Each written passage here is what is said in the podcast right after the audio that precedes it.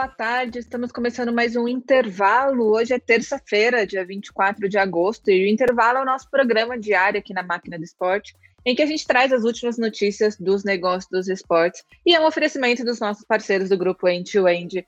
Estou aqui na presença de Jorge Rodrigues. Oi, Jorge. Boa tarde. Como você Boa tá? Boa tarde, Mari. Tô ótimo, mas tá um calor, hein? Tá, tá um terrível, calor. pelo menos em São Paulo, né? Pelo menos em São Paulo e região. Tá um caloraço. E aí eu tenho que te fazer uma pergunta. Qual hum. sorvete você tomaria nesse exato momento? Nossa, aquele da Bate de latte, o, o, tradicional deles mesmo, o de creme, acho que é o. Nossa, deu até água na boca agora, George. Mas tem o, o, o com Nutella também. E você, me conte. Eu não, eu não sou tão chique como você. Eu tomaria um de coco, picolé de coco daqui bom. O, picolé, o picolé de limão também, nesse calorão, dá uma amenizada. Bom, Boa. Jorge, vamos para as notícias? então, para tá não amenizar, um minuto, vamos para as notícias. É, um minuto falando de sorvete. Vamos lá. É, George, hoje começamos né, o dia falando sobre um leilão beneficente que teve aí com os itens do Flamengo, justamente né, para ser beneficente, para arrecadar dinheiro aí para instituições. E foram arrecadadas mais de 300, mais de 350 mil reais. É uma parceria entre o Flamengo e o Play for a Cause, uma empresa que tem aí uma meta de literalmente transformar a paixão pelos clubes em impacto social. E foram mais de 100 itens leiloados, né? A grande maioria foram camisas, né, de jogos. E realmente teve aí uma ação feita com o Dia Internacional do Orgulho LGBTQIA+. e ah, eu ainda tô, eu vou conseguir falar toda essa sigla uma vez sem parar para respirar. E os, os, dois uniformes que mais renderam foram do Gabigol, que ele usou tanto no Dia das Crianças do ano passado, que foi arrematado por 20, um pouco mais de 20 mil reais, e usado na final do Carioca, que foi por 13 mil reais. Mas a gente vê, né, George, aquela junção do, do esporte com causas sociais que a gente gosta tanto. Mais um, uma ação é, muito bacana. Parabéns, tanto para o Flamengo quanto para o Play for a Cause. Eu agora imitei Mariana Stocco, aprendi mais uma palavra em inglês. Muito legal. Mas voltamos ao ponto, Mari, que essas ações elas sejam recorrentes. E aí fica a, aquele nosso cenário hipotético que nós adoramos fazer aqui no intervalo. Imagine se todos os clubes de futebol da Série A e B, só para falar nesses, eles de maneira conjunta realizassem ações como essa. Imagina o impacto em um país de dimensões intercontinentais como o Brasil. Imagina o impacto.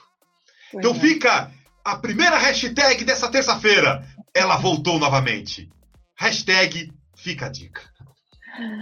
É, vamos falar um pouquinho agora do futebol espanhol. Eu acho que a gente não chegou a abordar esse tema ainda aqui no intervalo, que foi um tema que eu acho que começou a fervilhar um pouquinho antes da gente ter o intervalo, que foram as mudanças de regra lá, no, lá na, na Liga, né? Na verdade, em todo o futebol espanhol, que o governo espanhol é, decidiu que eles, os, os, times de futebol não podem mais ter é, casas de aposta, tanto no patrocínio master como em redes sociais, não podem mais ter patrocínios das casas de apostas. Isso é um grande problema, porque o futebol espanhol tem muita casa de aposta aí sendo é, patrocinador master dos clubes. Se eu não me engano, posso estar enganada, mas no começo do ano eram cerca de sete ou oito clubes que tinham aí, e clubes que inclusive estavam renovando o patrocínio, mesmo com o governo espanhol falando que teria essa proibição. E o argumento do, do governo espanhol é justamente para não linkar é, jogos de azar para um público que pode ser crianças, que então eles estão limitando os jogos de azar para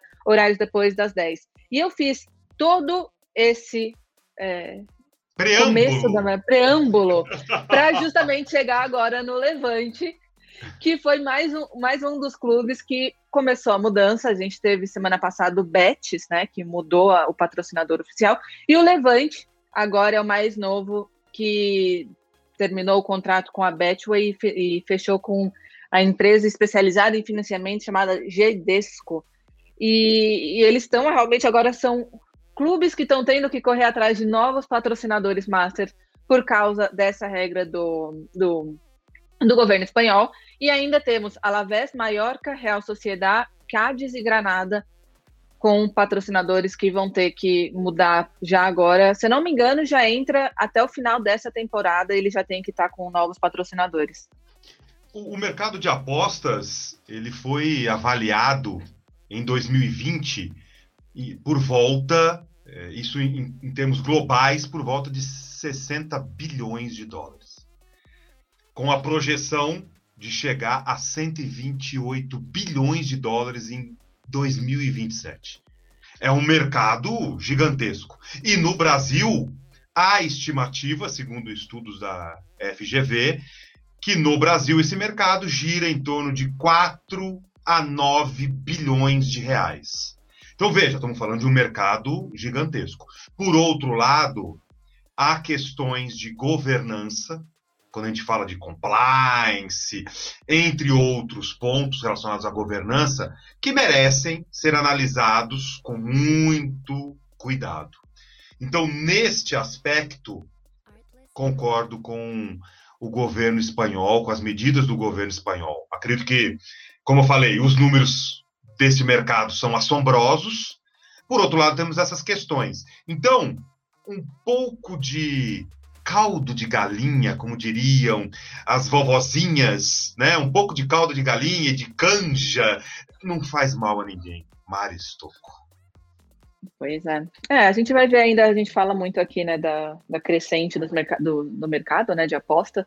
A gente vai ver aí como vão ser os próximos passos disso. Bom, mudando agora um pouquinho para os Estados Unidos, essa semana a gente teve a Major League Baseball, né, que é a, liga de beisebol nos Estados Unidos, é, informando que eles vão deixar de produzir aqueles cards colecionáveis, né? Que é, eu acho que é uma cultura americana que a gente vê muito em filmes. Eu, pelo menos, tive muito contato com isso em filmes, que você vê os, os personagens é, colecionando esses cards dos jogadores. E eles tinham uma parceria de 74 anos com a Tops, né, que fazia isso, e eles fecharam com a Fanatics, né? Fanatics aí que é uma grande varejista, né? Não tem só cartões colecionáveis, eles vendem tudo é, de produto esportivo. E quem fechou agora também com a Fanatics é, foi a NBA é, e a, claro, todos os sindicatos dos jogadores também, né? Isso também está associado aos jogadores, que também estão fechando aí com a, com a Fanatics e o contrato deles entra em vigor a partir de 2026 a, a Tops, né, que é quem fazia esses os cartões da, da, do beisebol, e a Panini, que fazia o cartão da, da NBA, vão continuar aí, né, com esses contratos, e a Tops chega, continua, desculpa, com o licenciamento da NHL, do hockey e do futebol com a MLS. Mas a Fanatics, George, que a gente vê aí que está crescendo, que é um absurdo, né? É uma gigante. É, a previsão de faturamento para 2021 gira em torno de 3,4 bilhões de dólares. E a, a Fanatics atualmente está avaliada em 18 bilhões de dólares. Então estamos falando de uma gigante. Ponto de atenção para a Panini e para a Tops. Sim. Fez-se um minuto de é. silêncio, que no é... intervalo tem que ser um segundo de silêncio. Um segundo, senão a gente perde o programa inteiro. É, vamos agora um pouquinho para a Fórmula 1. Jorge, a gente vem, vi, a gente vem vendo né, a Fórmula 1 aí fazendo um trabalho muito grande, era uma preocupação muito grande da Fórmula 1 em como se tornar mais atrativa para os públicos mais novos, né?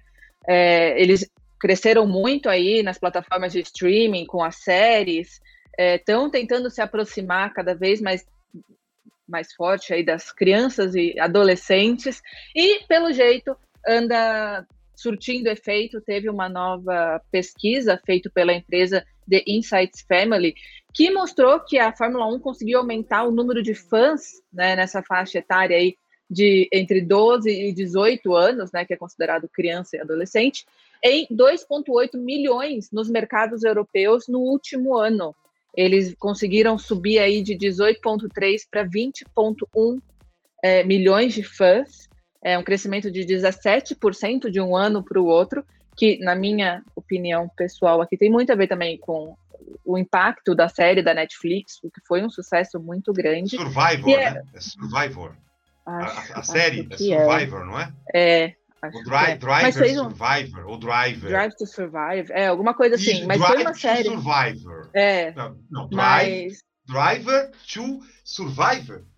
Não vamos é. entrar nessa. É, mas o, o, ouvinte sabe a série que a gente está falando. Da Netflix, sobre da Fórmula Netflix. 1. Essa mesmo. É, mas a gente vê, George, que eles estão conseguindo, né? A gente é, tem, é, os números são muito interessantes aí, porque a gente vê que o, o, o fã de futebol cresceu só 6% de um ano para o outro, enquanto a Fórmula 1 teve um crescimento muito maior. Claro que se a gente pegar a, a, base de fãs do futebol já é muito maior que a da Fórmula 1, mas mesmo assim a Fórmula 1 tendo sucesso em chegar num público mais novo. Voltamos à geração Z, que está uhum. recorrentemente no intervalo. Sensacional! Case!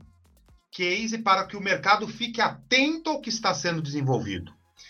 E eu até complemento e recomendo para o, o, o, nosso ouvinte o podcast Maquinistas que nós fizemos com o Fernando Giulianelli. Ele é o VP de marketing da Stock Car aqui no Brasil. Não está diretamente ligado à Fórmula 1, mas é, mostra as tendências e como esse mercado tem se movimentado nas mais variadas direções Inclusive, ele, ele comenta sobre as estratégias da Stock Car para atingir o público jovem. Podcast muito importante para quem quer entender um pouco mais sobre esse mercado. Então, observa. Esse mercado está em ebulição. Ele está em constante movimentação. E estão muito atentos. E isso por si só, quando a gente fala de geração Z, já é um grande passo. Estar atento. Como é que eu chego ali? Como é que eu faço para tocar no coraçãozinho e na cabecinha deste serzinho? Sensacional.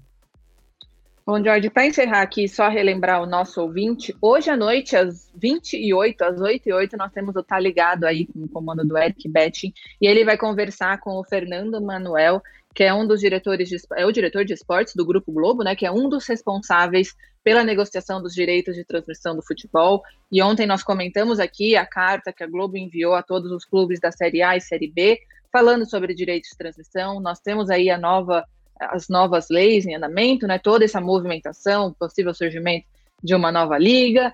E temos muita coisa, vai ter muita coisa boa para eles conversarem. Então, para quem quiser assistir hoje ao vivo no canal da máquina no, no YouTube, a partir das 8 e 8 Então é isso. Jorge. Que o nosso ouvinte fique Tá ligado. Tá ligado, exato. Todos Dois craques hoje, hein? Hoje. Dois craques. Eric craques. Bete pela máquina do esporte e o Fernando Manuel pela Globo.